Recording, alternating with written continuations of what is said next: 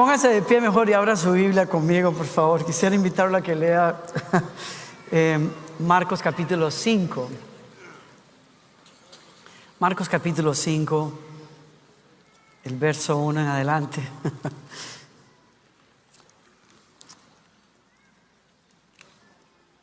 Leo para ustedes, dice, entonces llegaron al otro lado del lago, a la región de los uh, Gerasenos, Gadarenos en otra traducción, otro evangelio.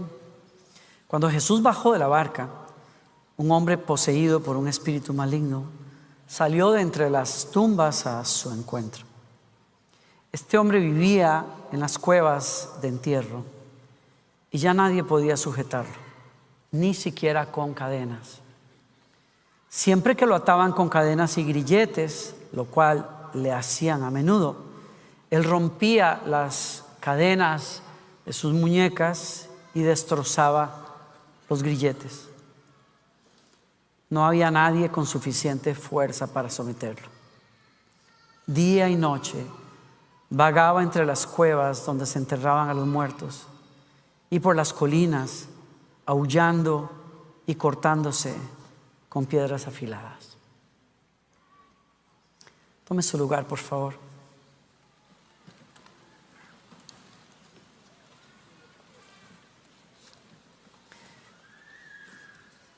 Esta historia del Evangelio, en el Evangelio, registra de una manera muy gráfica, muy fuerte, la presencia la realidad, la presencia del mal en el mundo.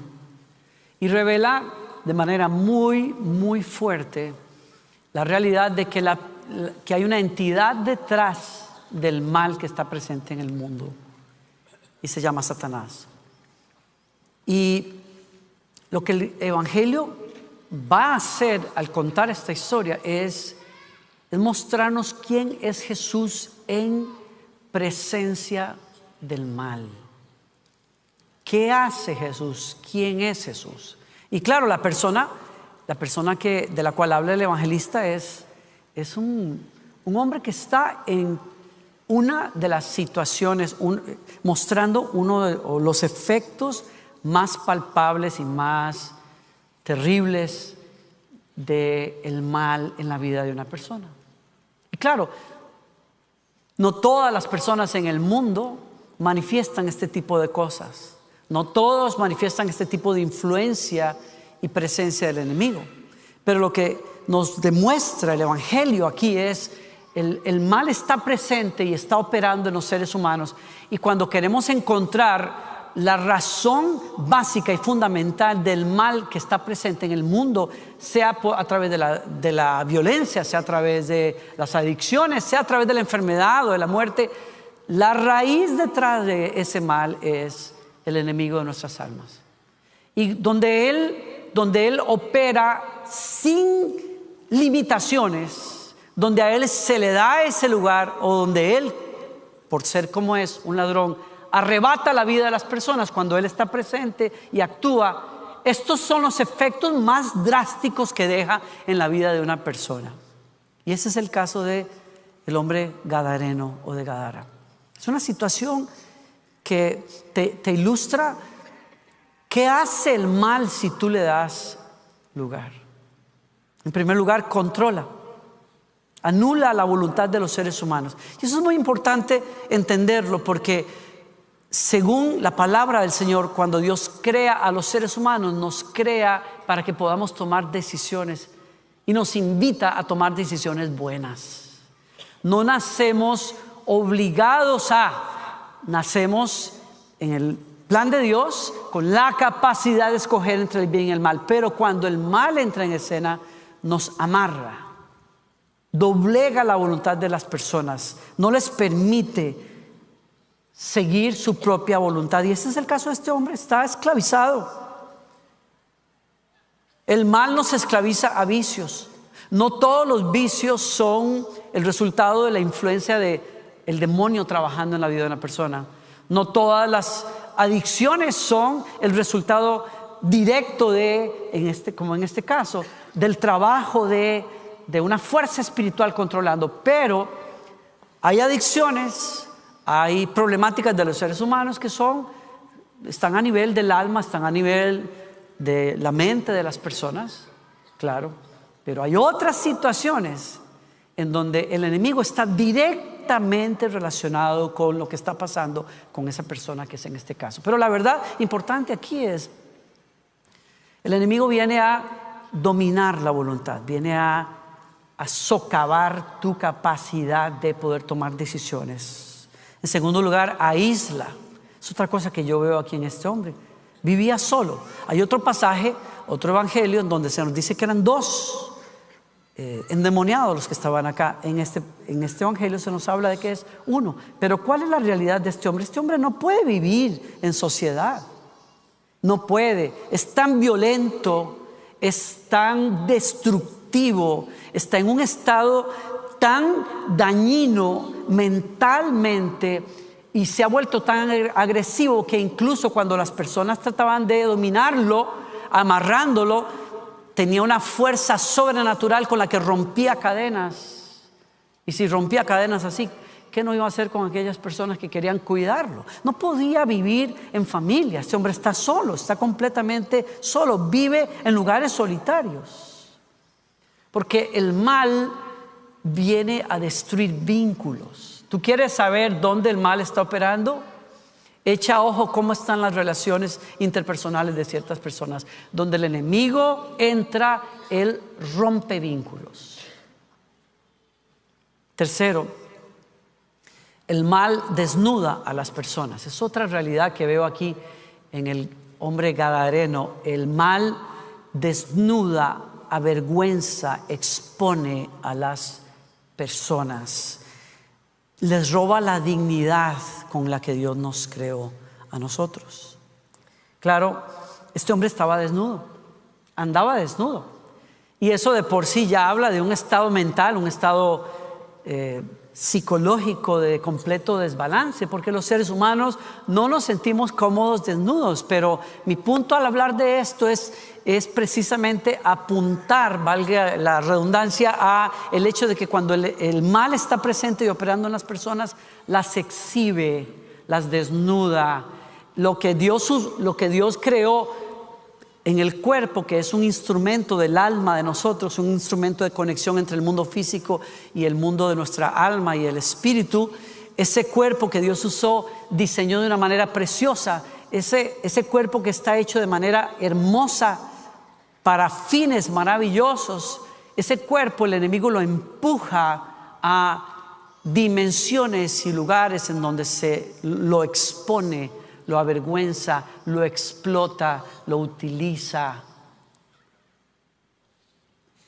Y el ejemplo mejor que les puedo dar es la sociedad donde estamos viviendo, porque la sociedad en la que estamos viviendo es una sociedad donde el cuerpo se explota.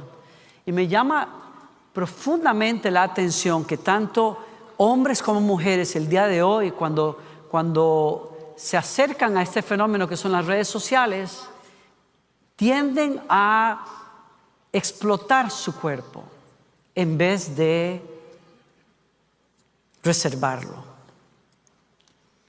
Sectores libertinos de la sociedad van a decir, pues que el cuerpo, yo no tengo por qué sentirme avergonzado por lucir mi cuerpo, pero es que tu cuerpo no fue para ser explotado a la vista de los demás. Tu cuerpo es un elemento íntimo.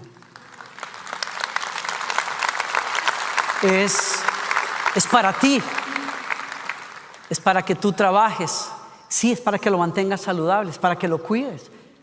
Algunas personas erróneamente van a decir, es que la religión trata de cubrir el cuerpo y hacer que las personas se sientan avergonzadas por su cuerpo.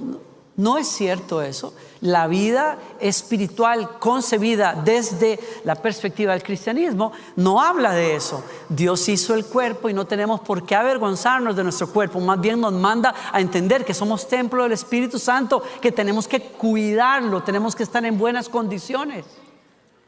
Porque Dios nos regaló este cuerpo y lo regaló en el, en el vínculo precioso del matrimonio para una relación también. Pero ¿qué está haciendo el enemigo en la sociedad? Lo expone, lo explota.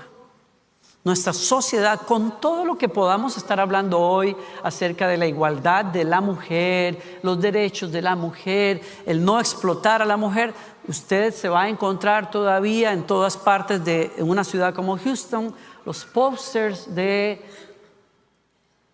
productos y servicios en donde se explota el cuerpo de la mujer. Eso es lo que hace el enemigo.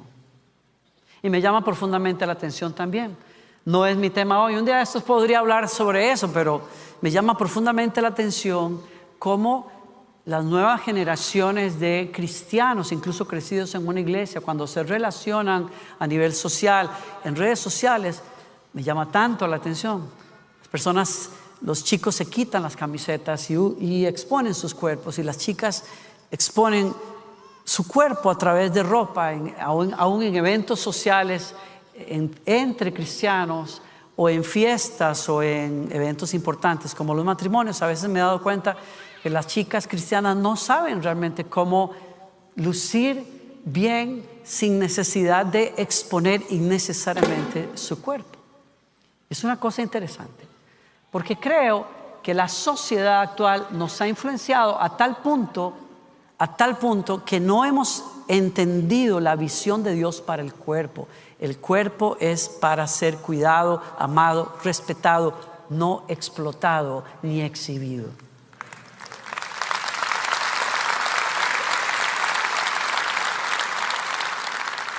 Así tenemos a este hombre dominado por el mal, desnudo.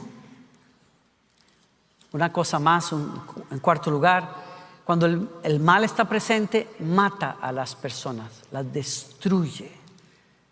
Vivía entre cuevas y sepulcros. Y me llama mucho la atención, no tenga ese texto, por favor. Vivía entre cuevas usadas para sepultar a las personas.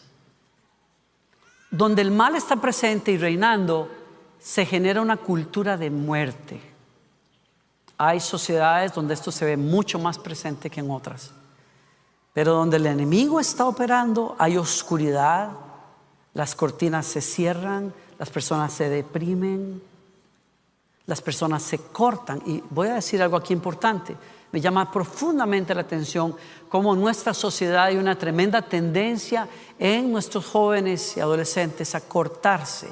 Y hay muchas razones detrás de eso. Hay explicaciones, hay, hay conflictos no resueltos a nivel de la psiquis de las personas, de la mente de las personas, del alma de las personas, que no necesariamente tienen que ver con la presencia de un demonio en la persona. Quiero aclarar eso, es muy importante, pero también es cierto que en este caso la presencia de esa violencia en donde el cuerpo no solamente se exhibe, sino que daño mi cuerpo, es un reflejo de la influencia y la presencia del enemigo operando en la vida de una persona.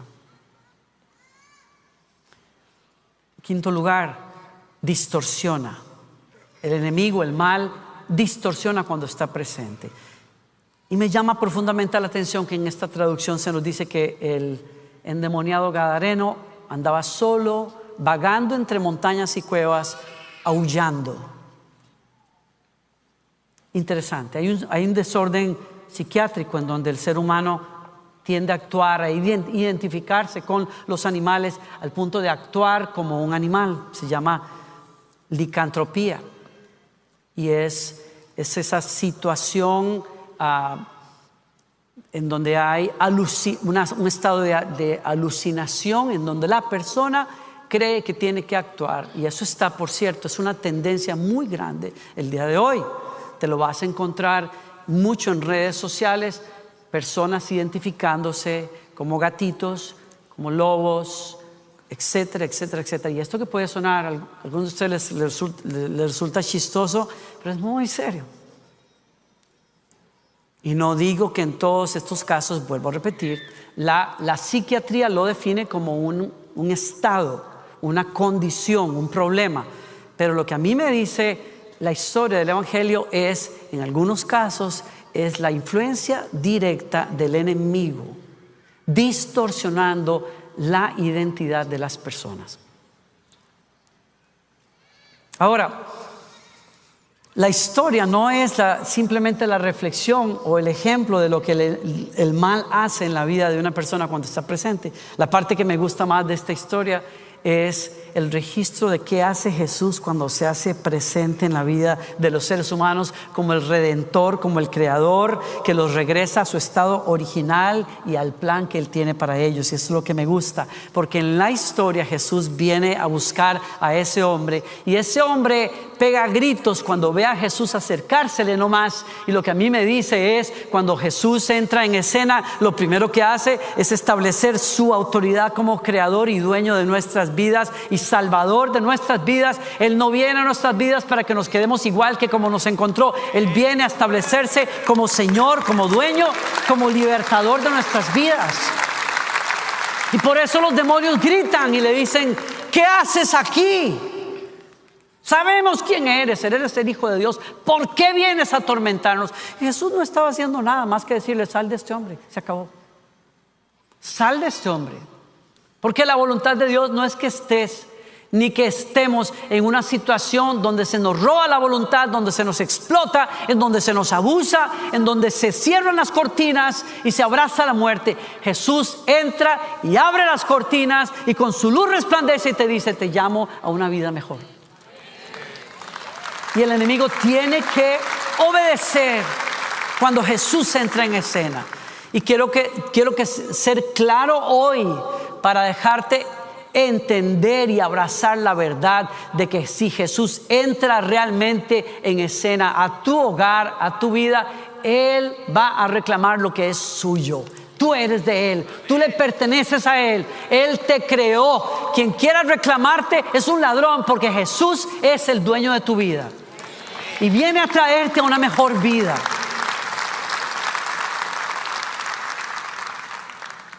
Él viene a salvar, a restaurar, a reclamar lo que es suyo. Y entonces, cuando el enemigo le dice y le ruega a Jesús y le dice, no nos saques de aquí, en otra traducción dice, no nos mandes al abismo sin fondo.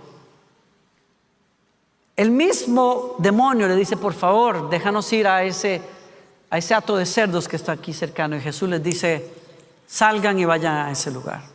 Y entrando en los cerdos, se despeñan y se matan ahogados en el mar. Es, increíble lo que Jesús hace. ¿Por qué? Porque cuando Jesús entra a tu vida, cuando Jesús entra a mi vida, cuando viene a mi vida, viene a traer orden, viene a traer dignidad otra vez, viene a traer vida. Y eso es lo que Jesús hizo con ese hombre. Y es la parte que más me gusta de esta historia. Pronto una multitud se, sentó alrededor de Jesús, dice, y todos vieron al hombre que había estado poseído por la legión de demonios. Se encontraba sentado allí, completamente vestido y en su sano juicio, y todos tuvieron miedo. Claro, es exactamente lo que Jesús viene a hacer es la misión de Jesús en la vida de las personas. Él dijo, el ladrón no viene sino para hurtar, matar y destruir, pero yo he venido para que tengan vida y para que la tengan en abundancia. Y ese es el Evangelio que yo predico hoy.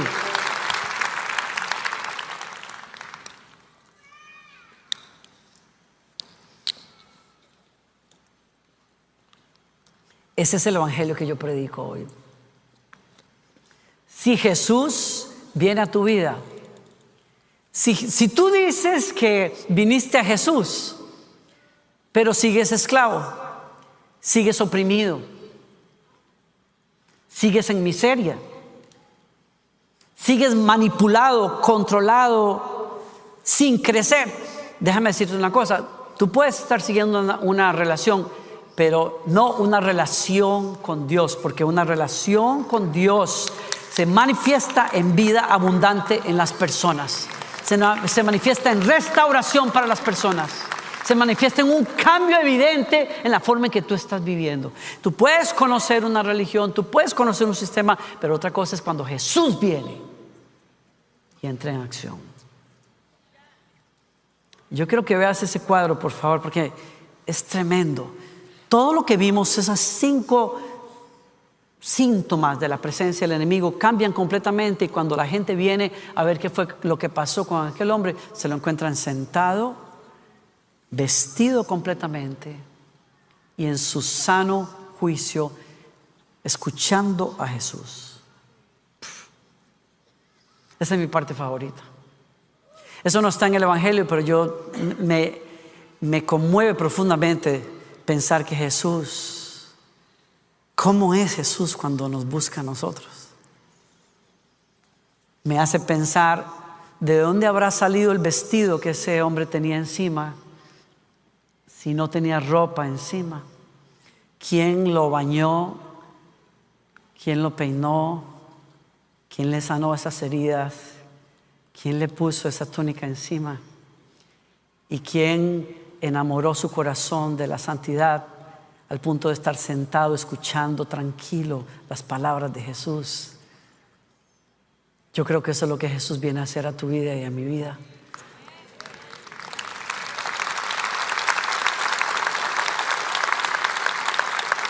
¿Saben qué vino a hacer en la vida de ese hombre y en tu vida, en mi vida?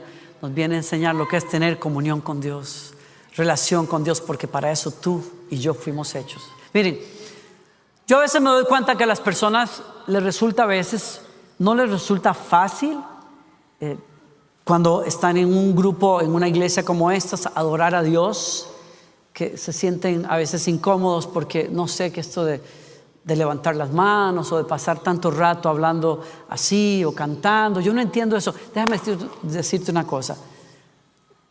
Lo más normal que podría pasar en un ser humano cuando se encuentra con Dios es volver al lugar original para el que fue creado. Tú y yo fuimos creados para estar en amistad con Jesús, amarlo, adorarlo, amar su palabra, escuchar su voz, hacer su voluntad. Para eso fuimos hechos.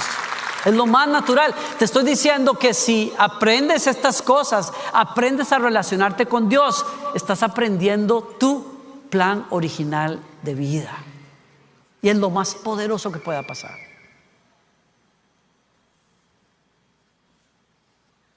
Y la, la, última cosa al respecto de lo que veo en esta historia es que Jesús le dio un propósito. No solamente le enseñó a sentarse a escucharlo y a conversar con él, le dio un propósito de vida, que es lo que este hombre no tenía. Dice el Evangelio al final de la historia, mientras Jesús entraba en la barca, el hombre que había estado poseído por los demonios le suplicaba que le permitiera acompañarlo. Cuando una persona realmente se encuentra con Jesús, no necesita que haya personas o líderes o la iglesia arreándolo para que vaya a buscar a Dios. Cuando tú lo conoces, tú lo buscas con todo tu corazón, tú quieres estar con Él, tú quieres servirle a Él, tú quieres hacer su voluntad. Y por eso Él le rogaba y le decía, Señor, déjame ir contigo. Y Jesús le dijo, no, ve a tu casa y a tu familia, porque lo primero que se afecta cuando tú realmente has tenido un encuentro con Jesucristo es tu casa y tu familia. Tú me puedes decir, ay, no, gloria a Dios, ahora prosperé, ahora tengo más cosas, ahora mi negocio me va muy bien, gloria a Dios, el Señor me ha regalado amigos, pero tu familia y tu matrimonio sigue siendo un desastre. Tú no has conocido a Dios porque el primer lugar que se afecta es tu familia. Donde se va a notar primero que tú tienes una relación nueva con Dios es en tu casa. Los primeros que se van a beneficiar son los que viven contigo. Si Jesús realmente entró en tu corazón, ve a tu casa y a tu familia y diles todo lo que el Señor ha hecho por ti y lo misericordioso que ha sido contigo. No hay persona que se haya encontrado con Jesús y que lo conozca, que no quiera servirlo e ir a llevarle a otras personas lo mismo que Dios le dio a él. ¿Me escucharon? Si tú, lo que yo veo aquí es un hombre que está tan agradecido que dice, Señor, déjame ir. Y Jesús le dice, mira, podríamos pasar tiempos muy buenos, pero tengo un propósito que darte en la vida. Ve y dile a tu familia lo que Dios ha hecho y dice la escritura que salió de ese encuentro con Jesús y comenzó a visitar las 10 ciudades de Decápolis, se llamaba el área donde él vivía, hablándole a todo el mundo las maravillas de Dios. Uno de los primeros evangelistas que hay allí en el Evangelio es el que era el endemoniado gadareno que se convirtió en ese proclamador de las bondades de Dios entre la gente que no conocía al Señor. ¿Quién sabe? ¿Quién sabe cuántas personas? Quién sabe cuántas personas habrán encontrado cambio de vida porque ese tipo decidió no quedarse callado. Y yo creo que hay cristianos hoy que necesitamos recordarnos a nosotros mismos que si hemos experimentado un cambio de vida, no nos vamos a quedar callados ni queditos, vamos a servir a Dios. Si tú estás aquí diciéndome, Danilo, yo he tenido un encuentro con Dios, le debo a esta iglesia muchas cosas, pero tú no estás hablándole a los demás de Jesús y tú no estás sirviendo a tus hermanos, déjame decirte quedaste a medio palo, porque la persona que recibe un cambio quiere darle a Dios de vuelta, quiere servir a los demás, quiere bendecir a otras personas, quiere testificarle a otras personas. Y yo te quiero decir con todo el corazón, ahí donde estás sentado tienes un testimonio que le debes al mundo. No me oyeron algunos de ustedes, pero se los vuelvo a recordar. Tú puedes decir, ay, no, yo no maté a nadie, yo no estuve en la cárcel, a mí no me importa, pero hay algo que tú le puedes contar a las demás personas para que conozcan la realidad de quién es el Señor al que estamos adorando acá. No te lo calles, no te lo calles, no lo guardes.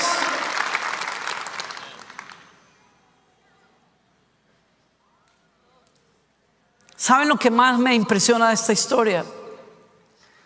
Me impresiona pensar que este milagro no fue circunstancial, es decir, yo soy del pensar cuando leo los evangelios o cuando leí los evangelios las primeras veces que bueno, las personas que Jesús sanaba era porque llegaban, estaban ahí, él llegaba a un pueblo y había gente enferma, le traían los enfermos, le traían y él tenía que sanarlos porque para eso había venido. Pero cuando yo leo la historia del endemoniado gadareno y me doy cuenta que no fue que el endemoniado llegó por circunstancias o Jesús por equivocación o porque no tenía dónde más estar, sino que la liberación del endemoniado se dio porque Jesús buscó esa ocasión, porque Jesús buscó el momento, porque Jesús decidió meterse a resolver un caso demasiado difícil por amor a esa persona.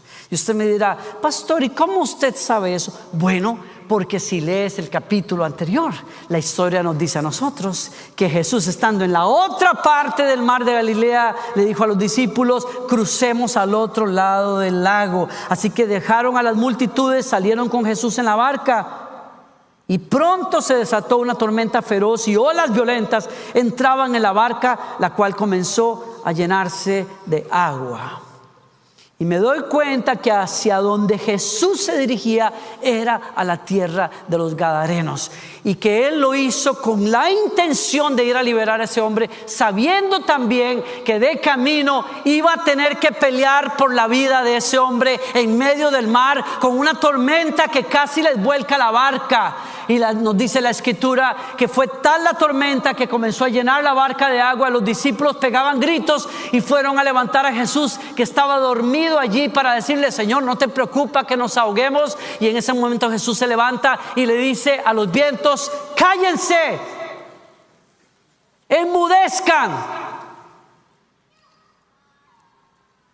Lo que a mí esto me dice es que Dios tiene una tremenda intención cuando busca una persona, que no hay una sola persona a la que Jesús haya cambiado, a la cual Él no buscó con todo el corazón para cambiarla, porque ese es el corazón del Señor. Él nos ama apasionadamente y nos busca en nuestra desgracia y en nuestra miseria. Y nos busca con tal ahínco y con tal pasión que si tiene que atravesar una tormenta para llegar hasta tu infierno, lo va a hacer porque Él es tu Salvador y Él es mi Salvador. Y antes de haber peleado esa batalla con ese hombre que estaba en el infierno, peleó una batalla en medio del mar la noche anterior. Y no hubo viento ni tormenta que lo detuviera de ir a encontrar a ese Hijo de Dios que estaba hundido en la miseria, como ha sido contigo y como ha sido conmigo. Y a esa pasión con la que Jesús busca lo que se ha perdido, la Biblia lo llama el celo del Señor. El celo del Señor es el compromiso que el Señor tiene para llevar a cabo sus propósitos redentores en la vida de las personas. Es el celo del Señor. Es una palabra, es una palabra que tiene connotaciones negativas, pero que en, términos bíblicos es tremendamente positiva. Habla de la determinación del Señor para hacer lo que Él quiere hacer en la vida de las personas.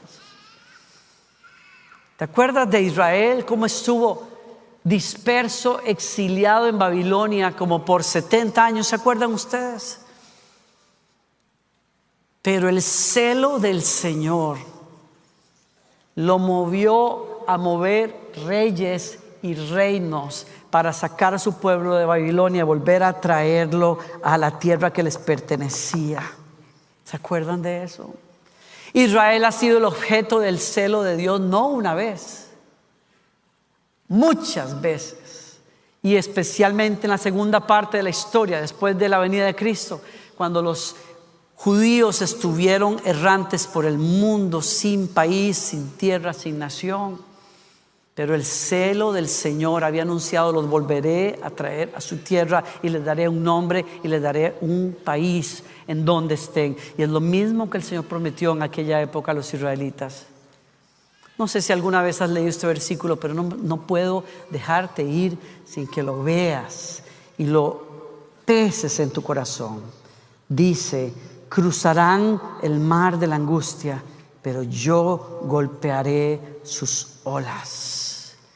Puede ser que estés a un mar de distancia y puede ser que tu mar sea muy tumultuoso y muy difícil. Puede ser que la situación en tu vida sea como una tormenta perfecta. Pero el Dios de los cielos tiene un celo por ti tan grande que Él dice, si me tengo que agarrar con las olas, las voy a partir en dos como lo hice una vez por Egipto con tal de que tú llegues a tu destino. Porque lo que yo quiero hacer en ti, lo voy a hacer en ti. Te voy a liberar de ese dictador que te ha tenido atrapado. Te voy a liberar de ese pasado. Te voy a sanar el corazón. Te voy a enseñar mi misericordia. Y si tengo que golpear esas olas, las voy a golpear con tal de llegar hasta ti. El celo del Señor define pasión, energía, devoción que Dios tiene por nosotros. Ese es el Señor al que estamos predicando hoy, que se embarcó en el viaje de la encarnación para estos tiempos de Navidad que celebramos hoy. Y sufrió la tormenta de la tortura de la cruz con tal de llegar a la costa de nuestra miseria para regresarnos a la cordura, a la dignidad original que Él dio a los seres humanos. Ese es el viaje de la natividad. Yo veo a Jesús acostadito ahí en esa barca, dormido como ese niño que tuvo, que es la expresión de Dios, habiendo atravesado el universo para plantarse en el vientre de una mujer y despertar a la vida con tal de salvarnos a nosotros. Ese es tu Señor y tu Salvador. Yo no sé cómo te estés sintiendo en relación a tu Dios, yo no sé si te sientes amado, perdonado, si sientes o no que Dios está interesado en ti o no, pero estoy aquí para gritarte de parte de Dios. Dios te sigue, te busca y te cela. Dios tiene un plan para tu vida y lo va a cumplir. Dios te está llamando a Él. Dios te quiere que sepas, te amo, te deseo. Crucé el universo con tal de alcanzarte y sacarte de ese infierno. Y lo que Dios comenzó en tu vida lo va a terminar. Pablo dice que lo que pasó en la cruz va más allá de esa ejecución pública de Jesús como un castigo público. Pablo tiene una, una revelación de Dios acerca de lo que pasó en la cruz, al punto de que nos dice que mientras esa ejecución física se está dando en el mundo espiritual, se, está- se estaba dando una victoria contundente contra el imperio y la dictadura de Satanás. Y lo dice así, Él anuló esa deuda que nos era adversa clavándola en la cruz. Verso 15 dice, desarmó a los poderes y a las autoridades y por medio de Cristo los humilló en público al exhibirlos en su desfile triunfal. ¿Qué está diciéndome a mí? Me está diciendo que sí, que Jesús llegó hasta las últimas consecuencias con tal de alcanzarnos a nosotros. Y esa última consecuencia era ser desnudado sobre una cruz para tomar nuestro lugar, porque nosotros éramos los que estábamos desnudos y atados al pecado, pero al Él tomar nuestro lugar y dejarse atar sobre ese árbol, desnudo y avergonzado, lo que el mundo no sabía es que mientras en lo físico parecía estar vencido, en lo espiritual Él estaba amarrando, atando y venciendo a todos aquellos que nos ataban y nos desnudaban y nos avergonzaban. Poderes y autoridades del infierno los arrastró como si fuera un desfile de un capitán romano cuando entraba por la capital de Roma después de grandes victorias en tierras paganas o en tierras ajenas. Y cuando un capitán ganaba un reino para, para el César, entraba con gloria marchando por medio de la ciudad, por la calle principal, arrastrando a los vencidos prisioneros, príncipes o reyes, cualquiera que fuera, avergonzados, amarrados, exhibidos desnudos públicamente delante del imperio de César. Y eso es exactamente lo que Jesús hizo esa tarde cuando murió sobre la cruz. Arrastró tus adicciones, tus pecados, tus vicios, tus abusos, tu vergüenza y los exhibió públicamente y los venció triunfando sobre ellos en la cruz porque te ama, porque tiene celos de ti. Porque Dios está determinado a salvarte de tu pasado. Dios está determinado a liberarte de tus cadenas. Dios está determinado a reclamarte para Él. Le perteneces a Él. Eso lo hace el celo del Señor. Por eso el apóstol Santiago, y termino aquí con esto, exhorta a los creyentes a responderle a Dios de manera consecuente a ese amor. Nos recuerda que Dios puso su espíritu en nosotros. Y es por medio de Él que no nos dejará ir al, al mundo otra vez. Nos llamará fuertemente una y otra vez a que regresemos a Él. Como dice Santiago, ¿no se dan cuenta de que la amistad con el mundo los convierte en enemigos de Dios? No busquen eso, es lo que está diciendo Santiago. Les repito, si alguien quiere ser amigo del mundo, se hace enemigo de Dios. ¿Acaso piensan que las escrituras no significan nada? Ellas dicen que Dios desea fervientemente. En otra traducción, anhela celosamente que el Espíritu que puso dentro de nosotros le sea fiel.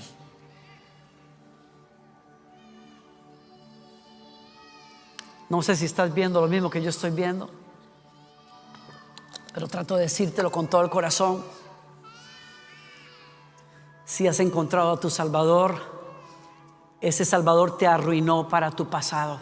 Sí, puede ser que le intentes y le, haga- le hagas ojitos a tu vieja vida, pero déjame decirte una cosa, el Espíritu Santo que está dentro tuyo no te va a dejar porque te cela, te reclama. Te lo pusieron ahí adentro para que sepas, no me vengas con jueguitos con el mundo. Cuando te compré y me costó la vida, atravesé un mar de miseria para poder sacarte de esa posilga y no te voy a dejar ahí. No te salvé para que te quedes atrapado ahí. Te salvé para que me sirvas. Te salvé para que des testimonio a un mundo de quién soy yo. Porque te celo para mí. Te deseo conmigo. Te deseo con mis propósitos. ¿Será que alguien va a responderle a Dios como merece? ¿Será que alguien le va a responder al Espíritu Santo como merece? Porque te está celando ahí adentro tuyo. Estás procurando lugares y personas y actividades que ya no van contigo. Pero el celo del Señor te va a reclamar para Él. Te va a estorbar el mal en el camino. Te va a mandar amigos de verdad. Te va a mandar algún pastor por ahí a decírtelo y a recordarte. Te va a abrir la Biblia donde tiene que abrirse. Te va a encender el tele donde tiene que encenderse. Y te va a decir, no perteneces allá más. Eres mío para siempre. No sé si eres uno de esos como yo en mi adolescencia le dije a Dios alguna vez. En mis años de rebelde, enojado con el pastor y con la iglesia y tratando de portarme mal allá en, en, eh, en las discotecas donde todo me salía mal. No sé si serás como me pasó a mí, de esos que decía, pero ¿por qué a mí no me deja en paz? ¿Por qué no me deja tranquilo? Yo me quiero perder. Se lo dije a él, yo me quiero perder. ¿De qué sirve servirte a ti? Ya ves cómo me fue de mal aquí, nadie me ha buscado. A mí nadie me buscó, yo era el, líder de los jóvenes. ¿Dónde están los jóvenes? ¿Quién me llamó para ver por qué no volví a la iglesia? Ninguno. Ni el pastor me buscó. Decía yo, yo no te sirvo, tú eres un jefe de lo peor. Y yo conozco amigos míos, miren, en toda mi argumentación le dije a Dios, yo conozco amigos míos que crecieron en la iglesia y están metidos en Egipto hasta, las, hasta la nariz. Y pueden hacer lo que quieran, andan haciendo desastres y no les pasa nada. Y yo que quiero encender un cigarrillo se me apaga el fósforo. O sea, ¿qué, qué es lo que pasa conmigo? ¿Qué es esto? No sabía que el celo del Señor me llamaba, me llamaba, me llamaba, me buscaba me cerraba las puertas, me alejaba gente y me hacía arder el corazón con una realidad. Yo no sirvo para estas vainas, Dios me salvó para Él. Dios me quiere con Él y en el fondo decía en mi rebeldía, y yo lo quiero a Él por encima de todo. Yo no quiero otra cosa más que a Jesús. Más que a Jesús, más que su reino y su voluntad. ¿Y qué estás haciendo hoy? ¿Hacia dónde estás viendo? Señores, ustedes me pueden dar X y Y razones. Ah, Danilo, no, no hay que ser tan extremista, uno tiene que consagrarse a Dios, pero tampoco es para tanto. Una cosita por acá y una cosita por allá, pues todo está bien. La verdad que los cristianos hoy somos un poquito más Uh, open-minded. Open-minded. Really? ¿De veras? ¿Eso es lo que tú crees?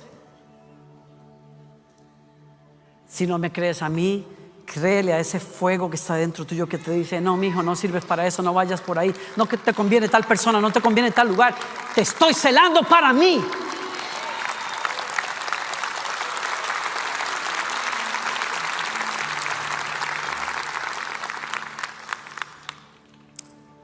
Gloriana y yo mirábamos un documental este fin de semana acerca de este muchacho de apellido Cho que, se volvió controversial cuando ah, decidió irse de misionero a tratar de alcanzar a una de las últimas tribus que no han tenido contacto con el mundo. Y murió en el intento, advertido por su padre, advertido por sus amigos, un documental en donde los cristianos que hablan allí son personas que alguna vez tuvieron fe y hoy día no creen en nada. Y dijeron, se equivocó, fueron ideas en su cabeza, dudamos que fuera Dios que lo llamó, pero él claramente le dejó escrito a sus padres. Ayer tuve mi primer intento por alcanzar a estos indígenas.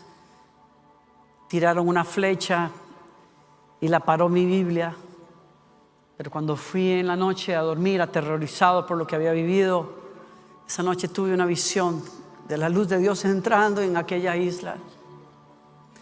Y, y tengo miedo, pero a esto me llamó Dios. El Jesús al que he creído vale la pena que le dé mi vida si es necesario.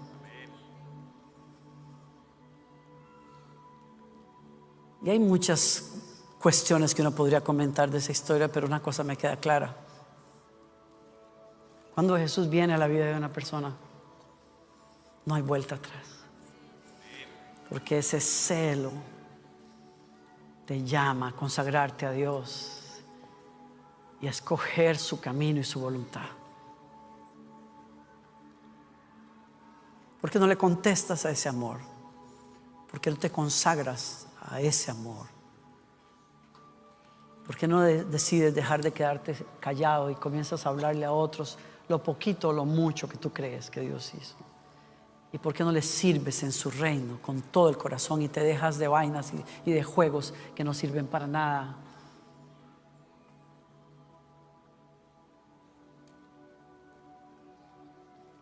Porque el Espíritu del Señor te cela. ¿Alguien recibe esa palabra hoy?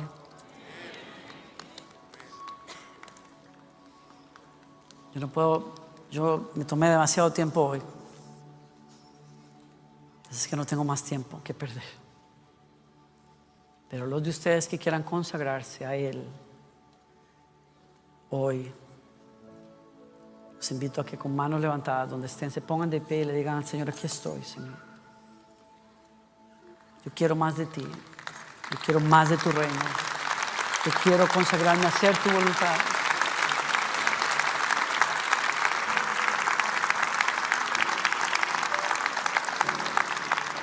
Es curioso, es curioso porque voy a ser bien franco con ustedes. No estoy llamando a las personas a aceptar a Jesús. Lo que acabo de decir es una invitación que prácticamente todos ustedes deberían de ponerse de pie. Honestamente. Pero, no, no, pero claro, ahora yo sé que yo digo eso y la gente se van a poner de pie, excepto los que no quieran, y está bien. Pero, pero yo me, yo me pongo a pensar, no, no, seamos honestos. No estoy haciendo un llamado para recibir a Jesús. Estoy diciendo, ¿quién aquí entiende para qué lo salvaron? ¿Y cuál es la dirección? Y entonces, digo yo, yo estoy de pie porque yo necesito lo mismo que yo les hablé hoy acá, yo lo necesito. Yo lo necesito. Y el que me diga que no lo necesita, perdóneme, pero está mal. ¿Por qué? Porque, porque esto es un llamado para siempre. Es un llamado que siempre voy a necesitar hacerme. Yo no estoy donde yo quisiera estar. Yo estoy inconforme donde yo estoy porque sé que necesito más de Jesús. ¿Me doy a entender? Por eso aquí estamos, Señor. Te decimos sí. Recibimos tu palabra. Te digo, Señor, heme aquí, Señor.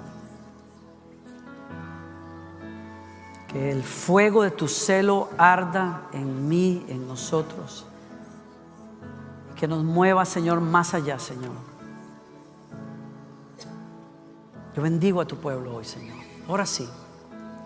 Los de ustedes con sus ojos cerrados que dicen, Danilo, yo necesito esa relación con Jesús, no la tengo. Levanten la mano, quiero guiarlo en una oración de entrega a Jesucristo, si nunca lo has hecho.